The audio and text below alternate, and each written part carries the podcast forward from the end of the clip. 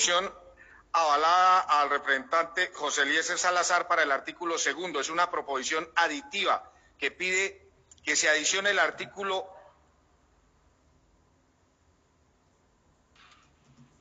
con un literal que sería el literal G.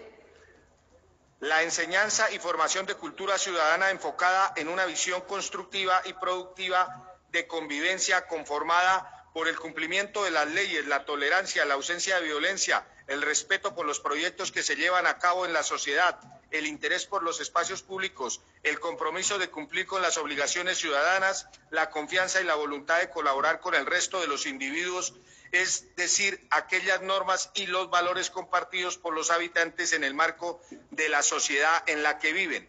La cultura ciudadana engloba la promoción de los derechos que permiten la convivencia pacífica entre las personas y que resguardan el patrimonio común. El vínculo entre cada persona y el entorno y su cultura en los espacios públicos, como el cuidado de los parques y plazas y el respeto por las normas de tránsito, son acciones que forman parte de la cultura ciudadana ya que no cuidan el bienestar comunitario. Firma José Eliezer Salazar.